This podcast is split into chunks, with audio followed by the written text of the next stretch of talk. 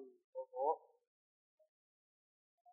请大家打开讲义第四十二面，讲义第四十二面，转变由心得。那么我们在净土文抄当中呢，讲到的净土的修行方法呢，分成两类。那么第一类是属于憎恨，第二个第二个是妒恨。那么这个憎恨呢，就是以身信愿之佛名号。这个意思就是说呢，我们能够往生阿弥陀佛国呢，主要的一个因缘就是我们临命终的时候，能够以真实的信心以及坚定的愿力啊。把阿弥陀佛的名号在心中能够分明的显现出来。那么这个假借信愿持名的因缘呢，跟阿弥陀佛的大悲愿力啊，就是这样感应道交。那么这个就是往生的一个正因。那么这一颗所说的是一个祝贺。那么这个祝贺呢，就是真心因果断恶修善。那么我们对于这种业果理论的认识以后，我们能够啊判除罪障，积极资粮啊，这样子的行为能够帮助我们临命中那个佛号，使令那个佛号能够更加的坚固，更加的广大，所以叫做祝贺，它有帮助正恨的功能。那么这个身心因果断恶修善呢，我们是分成两个部分的啊。第一个是讲业果的理论，那么这一课是讲到业果的修行啊，业果的修行。那么业果的修行呢，印主他提出了两个观念，第一个就是报通三世啊，那么第二个是转变游戏啊。报通三世我们说过了啊，那么现在是讲这个业果的转变。那么转变游戏呢这句话呢，我们做一个大概解释。这个转变指的是一种因果的转变，啊，因的转变乃至于果的转变。那么这个因的转变跟果的转变，主要是靠谁转变呢？是靠我们这一念心。这句话我们可以从《楞严经》里面得到一个印证啊。《楞严经》他讲一句话说呢，他说啊，佛陀在《楞严经》说呢。心生则种种法生，心灭则种种法灭。在这个楞严经有这句话。那么这句话的意思就是说呢，假设我们起的是一个善心啊，这个善心升起的时候，它就能够引生种种的善业，乃至于可能可以引导我们呢到这种可乐的果报，人天的比较好的境界去的果报。那么，假设我们今天起的是一个恶心，那么这个恶心的活动呢，就会引生很多的恶的业力，使令我们下辈子到一种三恶道的比较不可乐的果报去去受生。所以，这个整个六六道轮回呢，整个业果的一个主宰就是这一念心，这一念心。我们看这个《阿含经论》里面讲一个事啊，说这个外道，外道他也能够从这个禅定当中啊，知道这个世间上啊是有因果的。这个这个禅定也是不可思议。禅定当中，他不学佛陀的经论啊，他也知道这个世间上有业力啊。那么由这个业力来推动我们去受可乐不可乐果报啊。那么怎么办呢？他知道他心中有很多的业力啊，他就修苦恨。怎么修苦恨呢？他就把这个这个用很多的这个有刺的植物啊、荆棘啊，他就把身体啊就睡在这个有刺的这个荆棘上。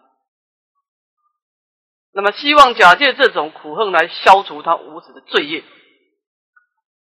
那么这些佛弟子这个大罗汉啊，他内心的界定会解脱解脱之间那种清净的功德啊。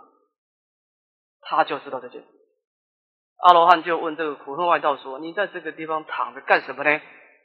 他说：“我，要靠这个这个荆棘刺我的身体，消我的罪业。”那么这阿阿罗汉就说了，阿罗汉说啊，说你看到有人去这个牛在拉车没有？他说我看过。他说这个牛在拉车啊，就假设这个牛不走啊，你应该打牛来打车呢。外道说啊，这个牛牛车不能走啊，是因为牛有问题，车有问题。你把这个车打坏了，牛还是不走。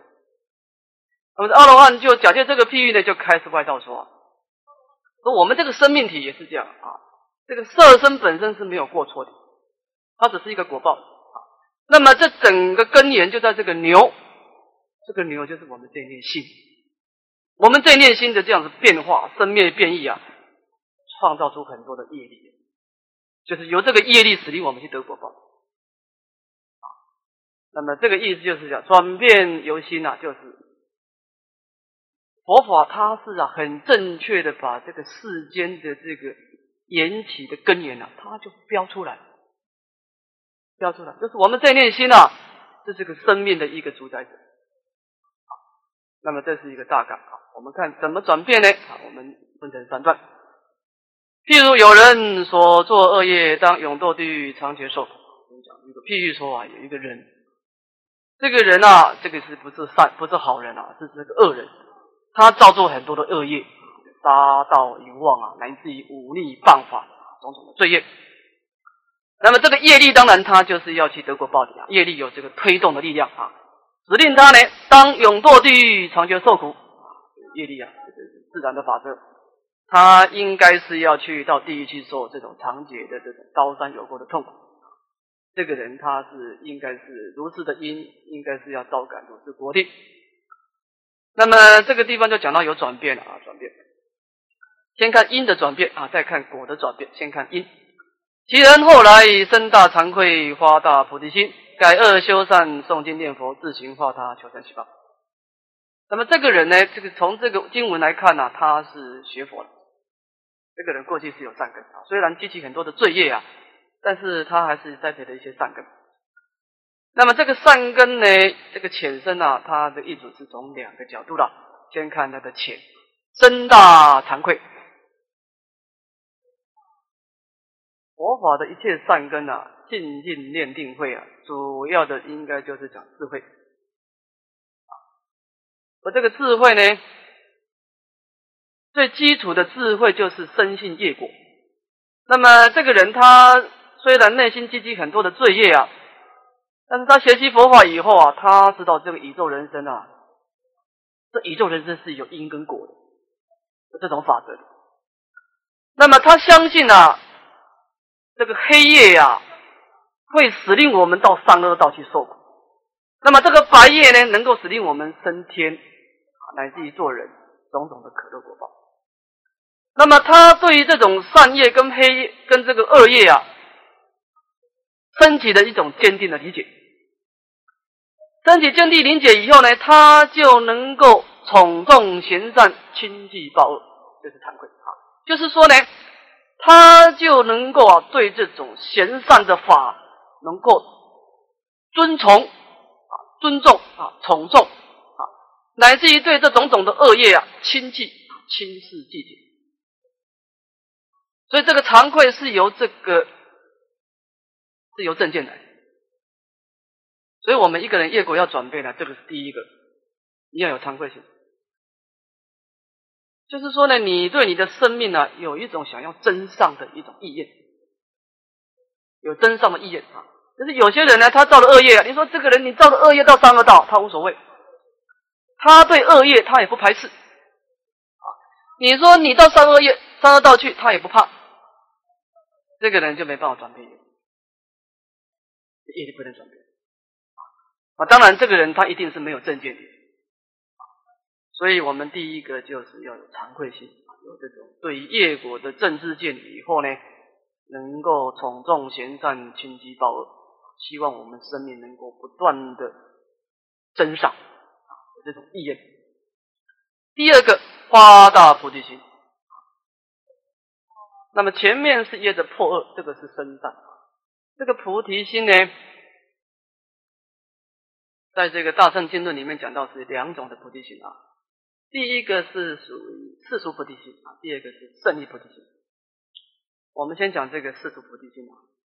这个世俗菩提心呢，它是从一种事相的观察，或者是耶人，或者是耶法。那么如果是耶人呢，他就观察这个一切的众生啊，都是过去的母亲。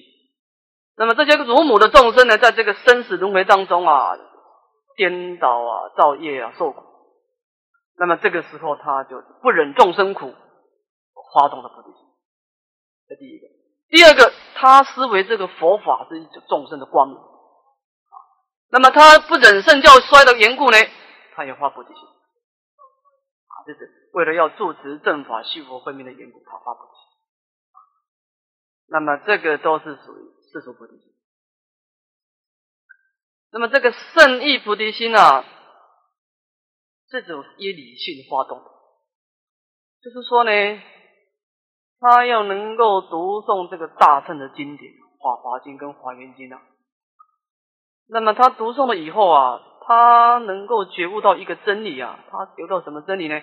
他能够觉悟到自知我是未成之佛，诸佛是已成之佛，其体无别。他能够觉悟到心佛众生三无差别。那么从这种同体的佛性当中呢，发动了他的众生无边誓愿度的这种誓愿，尊重己灵的缘故呢，发动了众生无边誓愿度的这种愿力。那么这个就是所谓的胜利菩提，更加殊胜。那么总之就是他能够发起的一种啊。众生无边誓愿度的这种愿力啊，那么当然他会发起众生无边誓愿度，他就会修习种种的善法啊，布施、持戒、忍辱、定静、禅定、智慧啊，种种的善法他就会修学啊。那么这个就是他能够从这种佛法的理论里面的圣洁升起惭愧心，升起菩提心。那么这样子呢，他就能够改恶，也能够修善。啊有惭愧的缘故而改恶，有菩提心的缘故而修行一切的善法。那么修善呢？印主讲一个譬喻了：诵经念佛，自行化他啊，或者他是诵经，或者念佛啊，或者自寻，或者化他。那么以这种功德来求生西方极乐世界啊。那么这个是将他把这个资粮啊，要做一个回向啊，回向回向到西方净土。那么这个是讲到他因地的转变了。因地转变，再看我们看这个果报的转变，由是之故现身，或被人轻贱，或遭得病苦，或猎受贫穷，以彼一切不如意事，天所作永堕地狱，长劫受苦之业即便消灭，丈夫能了生脱子，超凡入圣。那么他这样子的思想转变、行为转变以后啊，他就是怎么样呢？现身，或者是被人轻贱。那么这件事情是这样，本来他能够发常贵心、菩提心啊，断恶修善啊，这都是一种善法。这个善法都应该是成就可乐果报，但是呢，他在现身呢，不是被人家轻贱，被人家冷嘲啊、热讽啊、嘲笑啊，这是一种；或者是得到病苦啊，他本来是造恶业的时候没有病苦，现在断恶修善生病了啊。那么或者是贫穷了，或者不如意的事情。那这怎么回事呢？为什么他开始修善以后会有这种亲见病苦、贫穷不如意的果报出现呢？这一下就解释了：先所作永堕地狱、长劫受苦之业，即便消灭，丈夫人了生脱超凡入生。就是说呢，因为这个人在没有断恶修善之前，他累积很多的罪业，累积很多罪业以后啊，他这个发惭愧心、菩提心啊，断恶修善的时候呢？就动摇了他的恶业，动摇恶业恶业的时候，就是怎么样？就是重报轻手，把这个恶业给逼出来，逼出来啊，使令他这个地狱的果报转成了被人家轻贱，或者是有病苦，或者是贫穷，乃至一切身心不如意啊。所以说呢，使令他这种微小的痛苦，就可以使令他这种永堕地狱、长劫受苦的业呢，就是这样消灭掉。就是重报轻受啊！那不但是这样子，这只是破恶而已。因为他花了菩提心的缘故呢，丈夫人了生脱死，超凡入生。他在身上方面能够超凡入圣。那么这个是讲到他的恶业的转变，以及他这种善法功德的情形，就是这个，这个人生命的果报转变。那么不管是因，不管是果呢，都不离开我们这一念心，这叫转变有心。那么这是从佛法的角度来看呢，讲的比较深了啊。那么我们也可以从儒家的角度啊，我们看附表弟子啊，不表第十呢啊，这个倒是可以做我们一个啊学佛的基础。三公书也经常说啊，这个儒学是佛学的基础。那么我们看这个转变游戏呢？站在一个儒家的角度啊，他们的内涵啊，那我们就以这个《了凡四训》来做一个说明。这当中呢，分成了三大科。第一大科是先民罪业之相，第二大科是正式转业之法，说明这个转变业力的方法。第三科是在第十二面啊的最后面，结是罪灭之相啊，在说明这个罪灭它所显现出来的相状。先看我们先看这个罪业之相啊，罪业之相分两科，第一个是总说，第二个别名。先看总说，大多吉凶之兆，蒙乎心而动乎事体，其过于后者，常祸福；过于薄者，常尽福。所言多义，未有未定而不可测者。那么这段是先说明这个罪业跟福业的相状啊，大多啊，一般来说呢。一件吉祥的事情啊，或者是凶恶的事情啊，那么它都有一个征兆，这个事情要出现有一个征兆啊。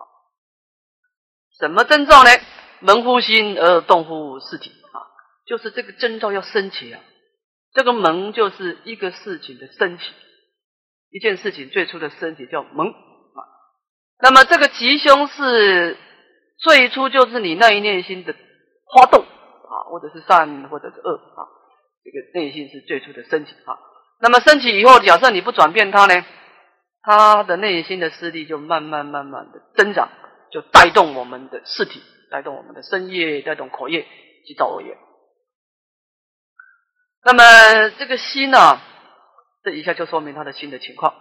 其过于厚者常祸福，过于薄者常尽啊。就是说呢，这个人的心啊，就是厚道一点的人啊。这个人多数是大福报的人，那么假设这个人是刻薄的啊，这个人一般来说啊，就灾祸会比较多，这是一个总说，这是由以这个心的厚道跟刻薄啊来做一个大判。那么俗眼多义未有未定而不可测者啊，我们一般的眼睛啊，眼睛啊，当然都是颠倒的，障碍的啊，这个义就是障碍。那么我们认为说啊，这件事情都不决定，事实上是决定的。这个意思呢，就是说我们可以从一个人的内心的厚道跟刻薄啊，大略的知道这个人是一个无德之人，或者是一个有灾祸之人，灾祸之人。这个事情是这样啊。儒家呢，他的思想是说，儒家的修行，他的观念是说，这个天行健，君子以自强不息；地势坤，君子以厚德载物。这个参考书经常讲这句话。他说呢，要站在一个自立的角度啊，我们是向天地学习，天地啊，它的运转啊，它这个四季的运转啊，特别的刚健。那么，这个是表示我们在智力方面呢，应该是要精进啊。对面面对自己的烦恼是应该是刚健啊，君子以自强不息，要求自己啊，应该是要严格的。但是面对众生的时候，要跟大地学习，地势坤啊，君子以厚德载物，大地能够包容一切，生长一切的万物。就是我们的待待人处事呢，应该要学习大地的包容，这样子才是有大福德的境界。大福德，这是一个总说啊。这以下就别名啊。那么就是讲出的这有六个相状啊，是一个罪过深重的情况啊。我们看，然人之过深重者，亦有效业。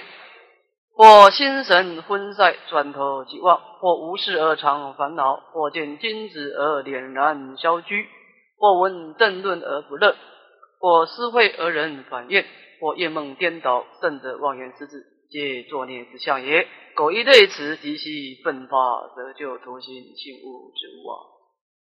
那么前面是一个总标，这一下子个别解释啊。所以，我们一个人罪过深重的人啊，他也有一些征兆，有征兆的？这以下讲述的六种征兆。第一个，或心神昏塞，转头即忘。这个人的啊，这个人的昏沉啊、昏昧啊，特别严重。怎么知道呢？心神昏塞啊。昏昧闭塞，那么你跟他讲什么事情呢？或者听闻佛法以后啊，转头即忘，心中完全没有念力，就是这个人一天就是迷迷糊糊的，啊内心一片黑暗啊。那么这个就是有罪障的一种相状了，罪障的相状啊，这个罪障啊，来遮障他的明了性，或者无事而常烦恼。这个烦恼的体性呢，我们说过，烦恼的体性是一种烦躁脑动力啊，一种躁动啊。这个功德的相状是清安的啊。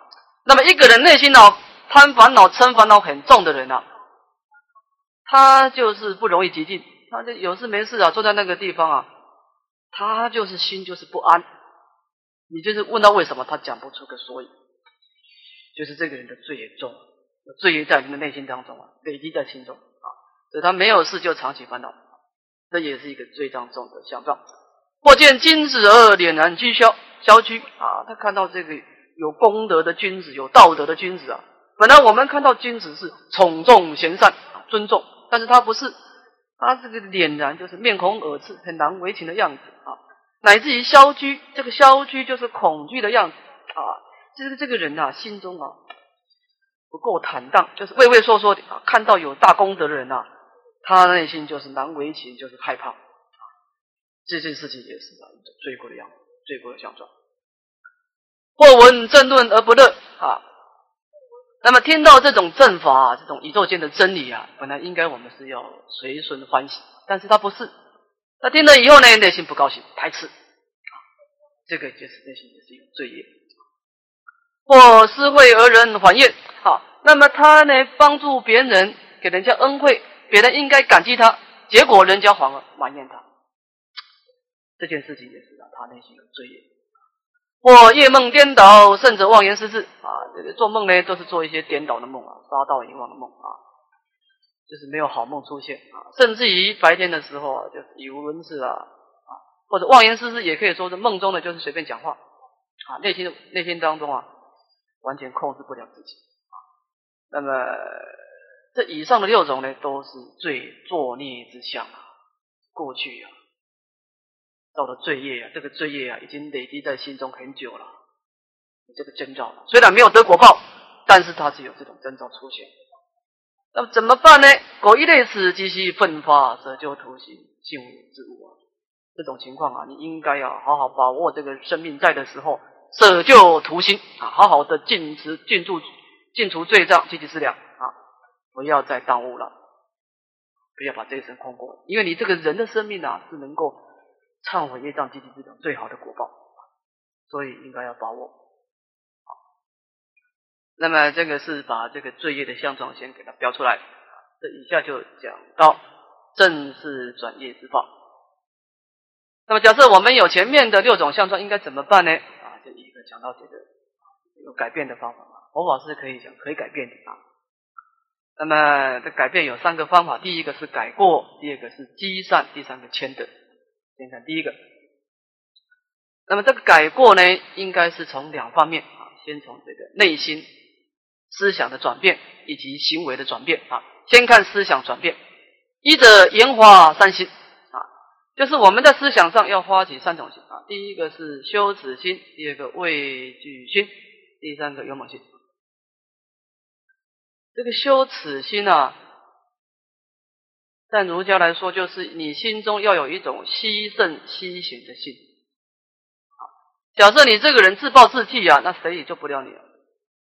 你心中有罪业，有罪业到三恶道去，你也无所谓，那你无所谓，谁也没办法。你的内心当中没有想要往生到善处，往生到比较高高层次的这种法界的意愿呐，这个谁也没办法，我都救不了你。所以你第一个要有羞耻心，要有牺牲牺贤的心；第二个畏惧心。那么前面的羞耻心呢，是就着你的这种现身的这种业力的观察。这以下是对望的未来的果报啊！你对未来的果报要有畏惧心。你读读地藏经啊，你读读地藏经啊，看到这个地狱的果报啊，你就会。好好的忏悔业障，积极治疗，去改变你的生命。所以这个畏惧就是思维这个三恶道的苦。你因为害怕了果报的缘故，你也会害怕你的恶业，而你会主动积极的忏除罪障，积极治疗，避免到三恶道去。这个畏惧心。第三个勇猛心。那么有的羞耻心跟畏惧心是不够的，因为你知道啊，这个罪业的可怕。但是你一天拖一天呐，要事情要改改改，结果因循怠惰，一天过一天呐都没有改。那么在了凡四训说啊，讲一个譬喻说啊，他说我们这个改过修善啊，就好像这个芒刺在肉，急需拔除。这个芒就是草字头在一个王，草字头在一个王，死亡的王啊。就是你呀，对于这个罪业啊的认识啊，应该把它观想啊，就好像一个针啊，刺在你的身体的上。这个意思就是说呢，我们要把这个针啊刺在身体啊，它就会有变化，就是你的针肉啊会慢慢慢慢的肿，乃至于溃烂。就是说呢，你这个事情真是在肉体上，你不处理啊，它一定会越来越严重。那么我们这个罪业也是这样，世界世界上的事情啊，世界上的事情是啊，诸行无常，没有一个法是恒常处不变异。你不是消灭它，它都是增，它就是增长。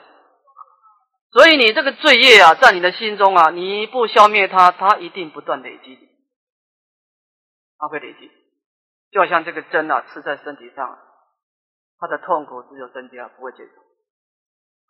所以呢，勇猛性，勇猛性。这个莲花三心啊，我们有时候想，他为什么能够莲花三心呢？他为什么能够羞耻，能够畏惧，能够勇猛呢？这个一定要有正知见，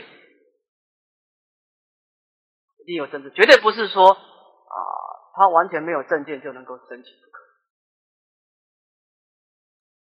我们看这个儒家的这个孔子有一个弟子叫子路啊，这个子路，子路这个人啊，孔子蛮欣赏他的，这个非常老实厚道的一个人，很有正义感。在这个《论语》上说啊，这个子路啊，他本来是一个野人。野蛮的野，不是说他很凶恶，而是说他这个人呢，一开始是一个不修边幅的人。不修边幅的人呢，他见到孔子的时候呢，他的头上是插一根羽毛，你知道这个手上拿一把剑。那么他就见到孔子，他问孔子说：“你们是在干什么？”他说：“我是弘扬这个弘扬这个礼，道理的礼，礼节的礼。”那么这个子路问孔子说：“这个礼有什么好处呢？”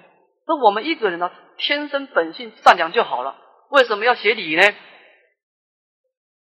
那么这个子路讲一个譬喻说啊，南山有竹，斩而用之啊，斩而射之，入于皮革。哎，这个人譬喻就是好。他说这个南山有这种竹啊，这个竹呢，这个竹子很特别，它的天生就是很细很长啊。我把它斩了以后啊，用那个箭来射啊，它就能够射到皮革。那么孔子就针对他这个譬喻也讲一句话说：“哎，这个见识很好，但是呢，瓜而已之，触而敌理之，其入不易生乎？”说啊，你这个这个竹子啊，是的，它的天生很好，你这样子射就能够射入皮革。但是假设瓜而已之，假设你把这个竹子后面加上羽毛，乃至于触而敌理之，把这个前面的竹子再把它削尖。你这样子其路不易深，不是射的更更深吗？哎，这只是说，哎，对呀，我的本性善良，我如果在协理，那就更好了。哎，他就同意了，就协理了。协理以后，他的气质思想就改变。他改变到什么程度呢？我们可以看他的最后的临终啊。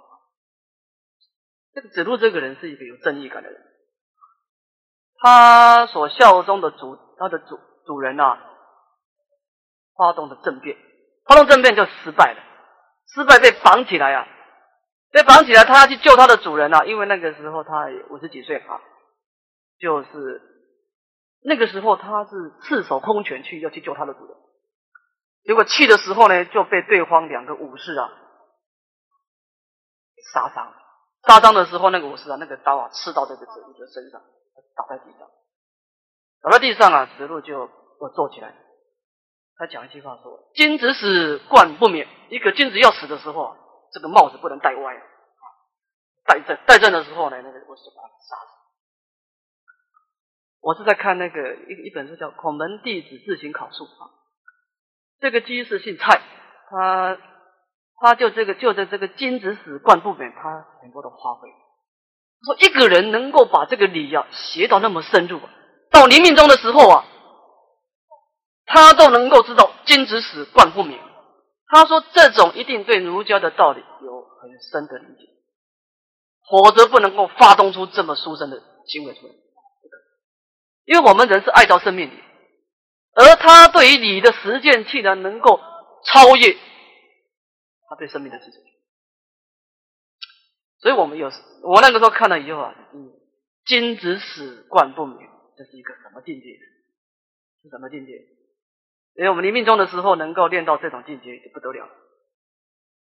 我当然这个东西呢，就是呢，他我们或者我们不知道他是凡夫圣人，起码他要以佛法为师的判教呢，这种人呐。假设不是圣位啊，起码是圣解行地，就是在这个反位有一个圣解行地，就是呢，他对这个真理啊，经过他长时间的听闻跟深入的思维以后啊，他升起坚定不移的理解，他有这种圣洁力，这种圣洁力所发动出的行为啊，那是无障碍的，他还是凡夫，但是他这个圣洁。所以能够发动出这种行为，金子使冠不免。所以这个修止是未继续跟梦境啊，都要依正知见的引导引导。那么这个叫做研花三心啊，这个应该是记住的啊，研花就是三心记住啊。那么这个是一种思想上的转变，这以下讲到修行上的行为，见修三行啊，在这个修行上是有次第。第一个，随是尽知啊。那么我们刚开始啊，在断恶的时候啊，当然是有这种佛法的正见啊，思维这个罪业的过患，然后呢，就是勉强自己啊，啊，这件事不能做，那件事不能做啊。这个就是以佛法说，以这个戒法来摄持我们的身口恶业，指令自己不要去造罪业。就从这个事项上来对峙。这个地方了王世俊他也建议我们说，你可以做一个功过格啊，功过格你就把自己的这个登山口是义山啊，做一个记录。你今天换到哪一个页啊，就画一个黑点啊，就表示黑夜啊。你今天有几个黑点啊，就看出你今天有多少的。那么你这样子记录啊，你能够啊。很清楚的能够做个检讨，这就是随时尽知。第一个，第二个明理浅知。那么前面是一个四修，这个是个理观。这个理观要以佛法说呢，就是观察这个四念处，就是观察这个我们这个身心世界啊，是不净是苦无常无我。这个意思呢，就是说啊，前面的断恶呢，是从枝末上来断恶。其实你身跟口是一个枝末，这个水流里面的枝末啊，那么这个水流，这个恶，这个黑水是从哪里流出来呢？你要去探讨，我们为什么会造恶业呢？天台中啊说啊，我们会造恶业啊，有两个原因啊，一个是私货，一个是见货，一个是属于思想的颠倒，一个是属于知见的颠倒，这两个是发动恶业的根源。这个思想主要就是爱烦恼。我们对这个无意的境界有爱的心啊，所以这个不净跟苦呢是对治思惑。你思维你的身心是不净是苦恼的，对治你的思惑。其次呢，你思维这个宇宙人生啊都是无常无我的，这些所谓的无意的境界都是生灭变异的，生灭性。那么对治你的见惑。那么这个不净苦是对是爱烦恼，无常无我是对是见烦恼，就是从根源上来消除罪业，这就是淋漓潜质，这个是更彻底的。第三个重新灭之，前面的两个啊四根理啊都是属于散乱心，散乱心，这个你一个人要能够啊。达到印光大师说：“落落或妄念一起，当下就要叫它消灭。这种是有一点念力，就是你的心中要有一点法宝，否则你不能抗拒你的烦恼，不可以。就是你或者持名，或者是持大悲咒，或者在持名跟大悲咒大悲咒当中呢，又加一些空观的智慧，观察这个烦恼是生灭的。”你能够在烦恼活动的时候就能够转变它，这是更高的。这个多少都有一点念力的人才可以做得到的啊。那么大概这样子就更彻底了啊，降伏现行烦恼啊。那么这个就是讲到见修三行，是理性三个次第。那么这个是改过，改变我们的身口意的种种的罪业。我们再看第二积善，那么单单是改过是不够的啊，我们应该也使令我们这种善法应该升起来啊。那么《王师训》讲这个积善呢，他讲到有十种的功德啊。那么这十种我们可以把它分成三类啊。从第一到第七呢是属于福德啊，福德之善，福德。第八跟第九是属于智慧，这个善是属于智慧之善。第十就是慈悲了啊，慈悲之善，分成三类来说明。先看第一个，与人为善啊。那么这个积善的第一个次第啊，这个与呢就是赞同，就是你做善业，你能够拜佛啊，你能够朝山呐，或者诵经，我是做不到，我做不到，但是我随喜赞叹。赞同你做事，你做这个善业，我内心呢赞同你，我随喜你。这第一个，第二个爱敬存心。这个地方呢，了凡四训说这个是很重要的。他说啊，一个君子跟小人呐，从行机上来判断呐，是很难判断，很难判断。应该怎么判断呢？就是要从存心，就是说。小人他也能够做，为了自己的名利啊，他也能够做一些善的啊。那么这个善人有时候呢，为了爱一个人，也可能会呵斥他，甚至于打他。所以你从形迹上是很难判断了，他是一个善业是恶业。所以你应该要从爱敬存心来判断是善是恶。就是说呢，你做这个业的时候呢，对下有慈爱之心。对上有恭敬之心，这个就是善念，爱敬存心。所以这个奴家啊，有时候啊，的确，的确是我们容易做到啊。比如说你发菩提心啊，有时候啊，胸量比较小的人啊，是很难成长啊，要成佛啊啊。但是你说你做这件事情呢，保持一个爱，保持一个敬，哎，你做得到。所以这的确也是一个。我们容易踏出第一步啊！我做这件事情呢，我有慈爱，有恭敬，做得到的。第三，成人之美。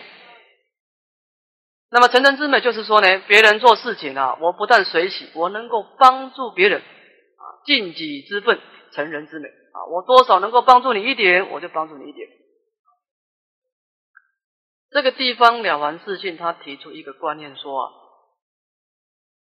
假设你今天所站的位置有一个善法要出现，而你是个关键人物，你如果不做。这个善法就不能成就。如果你做这个善法就成就，而你没有做这件事情，你就有过。虽然说其他的善业啊，你不做没有过失，只是没有功德。但是这个善法是你是关键的时候，你你能够做到的，但是你故意不做，这样子你是有过失的。为什么？你违背了成人之美。所以这个要注意了。好，虽然我们造善业是随缘尽分。但是，假设这个善业是很分明的，一定要你的时候呢，而你不做，这个就是有过失。在这个地方也是要注意的啊。第四，劝人为善，就是用这个口业啊赞叹这个善法的功德。那么劝人叫为善。第五，救人为己啊。那这个前面是口业，这个是用行动啊，就是我们佛法讲无畏施，这个人有部位了。我们能够用言辞或者是用行动啊，来消除他心中的部位，救人为己。这个地方救人为己啊，要注意一个就是啊，在这个过去这个美国啊夜战期间啊，有一个妇人，这个妇人她的儿子参加夜战啊，就是死亡。死亡这个消息传到家里面了，他很伤心。白发人送黑发人，很伤心啊。他这个当地的牧师就去看他。这个当地的牧师去看这个妇人的时候呢，他一句话也没讲，他也没有表示任何的行动，他只是陪着这个妇人在旁边哭，陪他哭，陪他哭了以后，他离开以后啊，这个妇人非常的感动，觉得他受到很大的加持。这意思就是说呢，我们救人为善的要紧的就是你有那一个感同身受的那个心最重要啊。他去他也没讲任何话，也没有任何表达，他就是陪着他哭，但是他就感觉到有一种温暖，感同身受。所以我们救人为急啊，你看他有危急，你以一种轻慢心给他钱呐，是不见得有效的。